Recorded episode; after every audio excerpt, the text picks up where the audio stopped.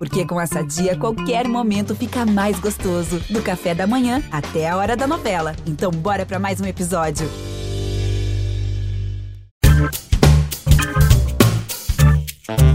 Olá, eu sou Edmilson Ávila e este é um novo episódio do podcast que desenrola o Rio para você.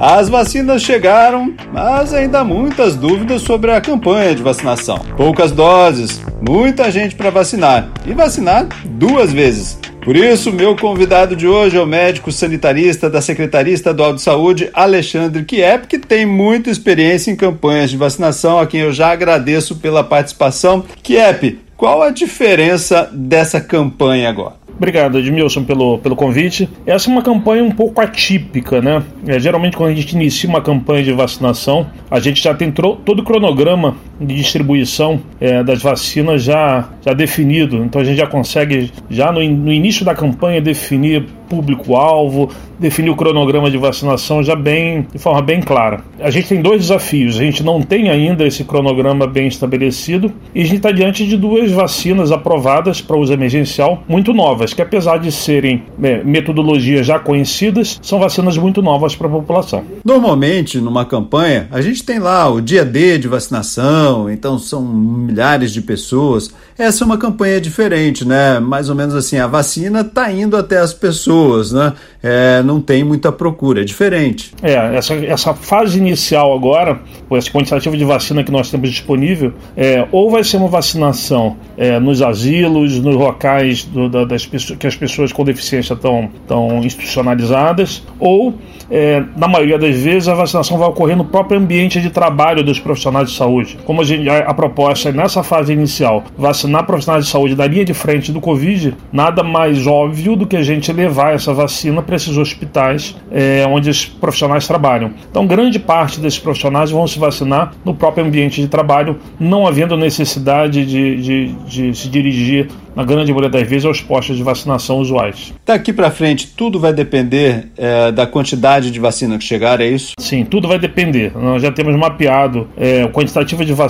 por grupo é, prioritário. E agora, obviamente, é, vacinar essas pessoas vai depender do quanto a gente vai ter de vacina. Lembrando sempre que a gente tem que ter é, duas doses. No caso especificamente da Coronavac, a recomendação é que só faça a primeira dose e tiver já a segunda dose em estoque, porque é muito pouco tempo o intervalo entre uma e outra. Então é, é isso. A gente vai depender ainda do cronograma de entregas para a gente poder definir os próximos a serem vacinados.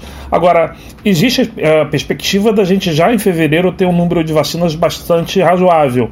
Então a gente já trabalha com essa perspectiva de conseguir terminar de vacinar profissionais de saúde no mês de fevereiro e já entrar é, na vacinação dos idosos. Porque se a gente olhar para essa primeira etapa, né, seria a primeira fase, botando aí as pessoas com mais de 60 anos, é, área de segurança, toda a área de saúde, professores, enfim, isso daria um número muito alto, mais de 6 milhões de pessoas. Hoje nós estamos aí com vacinando 232 mil né, nessa primeira etapa que ficou bem curtinha, né? É isso, por isso que a, a estratégia é a gente tentar separar de forma prioritária os grupos de maior risco de, transmiss de, de transmissão de, ou de, infecção e os grupos de maior risco de adoecimento e evolução para formas graves. Então, nessa primeira etapa, é isso que a gente está fazendo. Profissionais de saúde da linha de frente não podem é, adoecer com frequência, senão a gente não tem quem atenda as pessoas doentes, além de serem pessoas que se expõem muito ao vírus. Então, esse é um grupo muito importante. População asilada é um grupo muito importante. Os surtos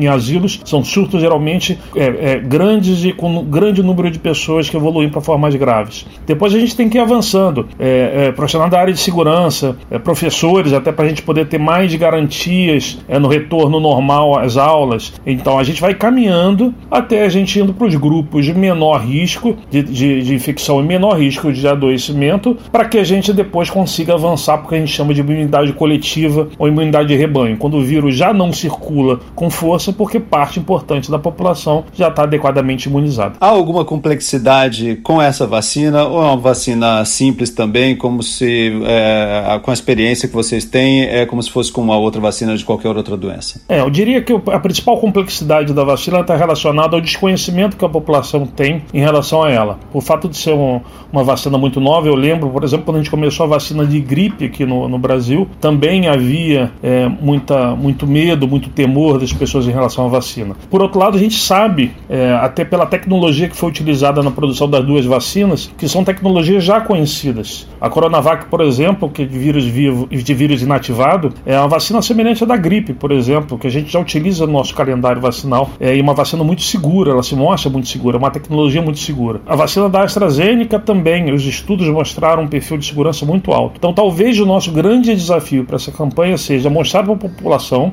que essas vacinas, apesar de terem sido desenvolvidas em um curto período de tempo, tiveram estudos robustos por trás delas, que a tecnologia é segura e que são vacinas eficazes.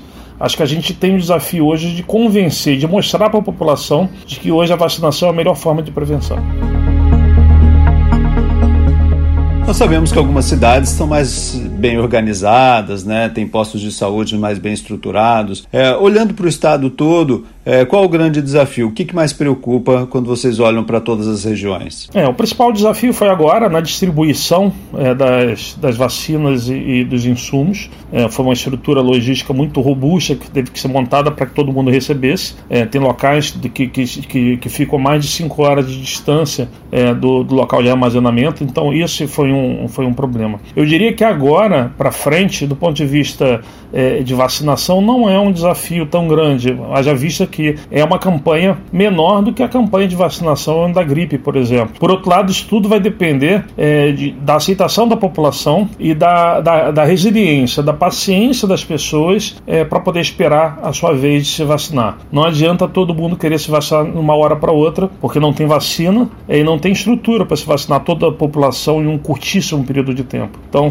as pessoas têm que saber que essa vacinação vai deve acontecer ao longo do ano todo e que as pessoas de menor risco elas vão ficar ficar é, para o final da fila, mas elas serão vacinadas. Vai ter que ser feito um grande esforço de comunicação, por exemplo, quando as vacinas forem chegando. Olha, agora é a sua vez, olha, agora é o seu grupo, a sua idade. É assim que vai ser feito? Eu acho que esse é o principal desafio que a gente tem hoje. É uma boa comunicação primeiro para as pessoas poderem ficar tranquilas é, de que elas serão vacinadas e segundo para elas saberem quando é o momento delas é, procurarem o posto, o posto de vacinação. Então o desafio de comunicação vai ser muito grande é, por, por, por esses diversos aspectos relacionados tanto à pandemia como à produção de vacinas, a disponibilização dela e necessidade da gente definir esses grupos prioritários ao longo do ano. Isso só vai poder ser feito de acordo com o número de vacinas que chegarem. Sem dúvida, sem a gente ter um cronograma claro das vacinas que vão chegar, a gente tem ideia ideia, é, pelo que é colocado pelo Ministério da Saúde, é de que até o final do ano a gente vai ter uma quantidade de vacinas é, para vacinar parte importante da população, pelo menos a população que a gente imagina que deva ser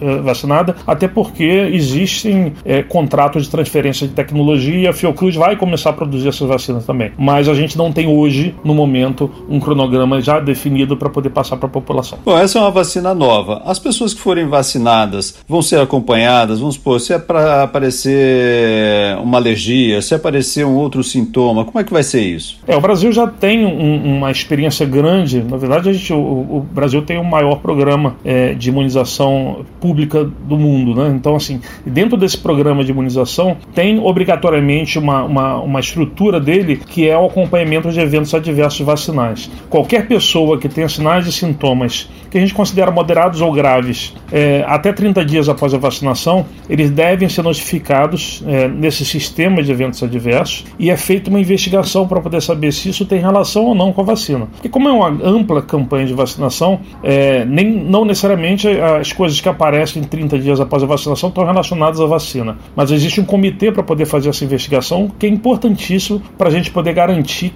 que efetivamente é, é, a vacina é segura é, e, e não acarreta problemas para ninguém. As pessoas vão ter que relatar no posto onde elas tomaram a vacina. Isso, a recomendação é que as pessoas voltem e relatem relatem esses sinais e sintomas no local que foi vacinado, preferencialmente. Se por acaso foi um posto volante, que elas procurem o posto de saúde mais próximo da sua casa. Qual é a grande recomendação é, para as pessoas ou que estão com medo ou que querem aguardar? É, qual a grande recomendação neste momento? É, a recomendação primeira é que se vacine, porque nós temos segurança é, na qualidade da vacina e de que os eventos adversos vacinais não são maiores ou menores do que qualquer outra vacina que a gente já está acostumado, que foram as vacinas que controlaram as grandes doenças que causaram grandes mortes ao longo dos últimos, das últimas décadas, dos últimos séculos. Então a gente está diante de, de, de, duas vacinas que foram aprovadas por uma agência, uma agência regulatória séria é, brasileira, que portanto a gente somente com essas vacinas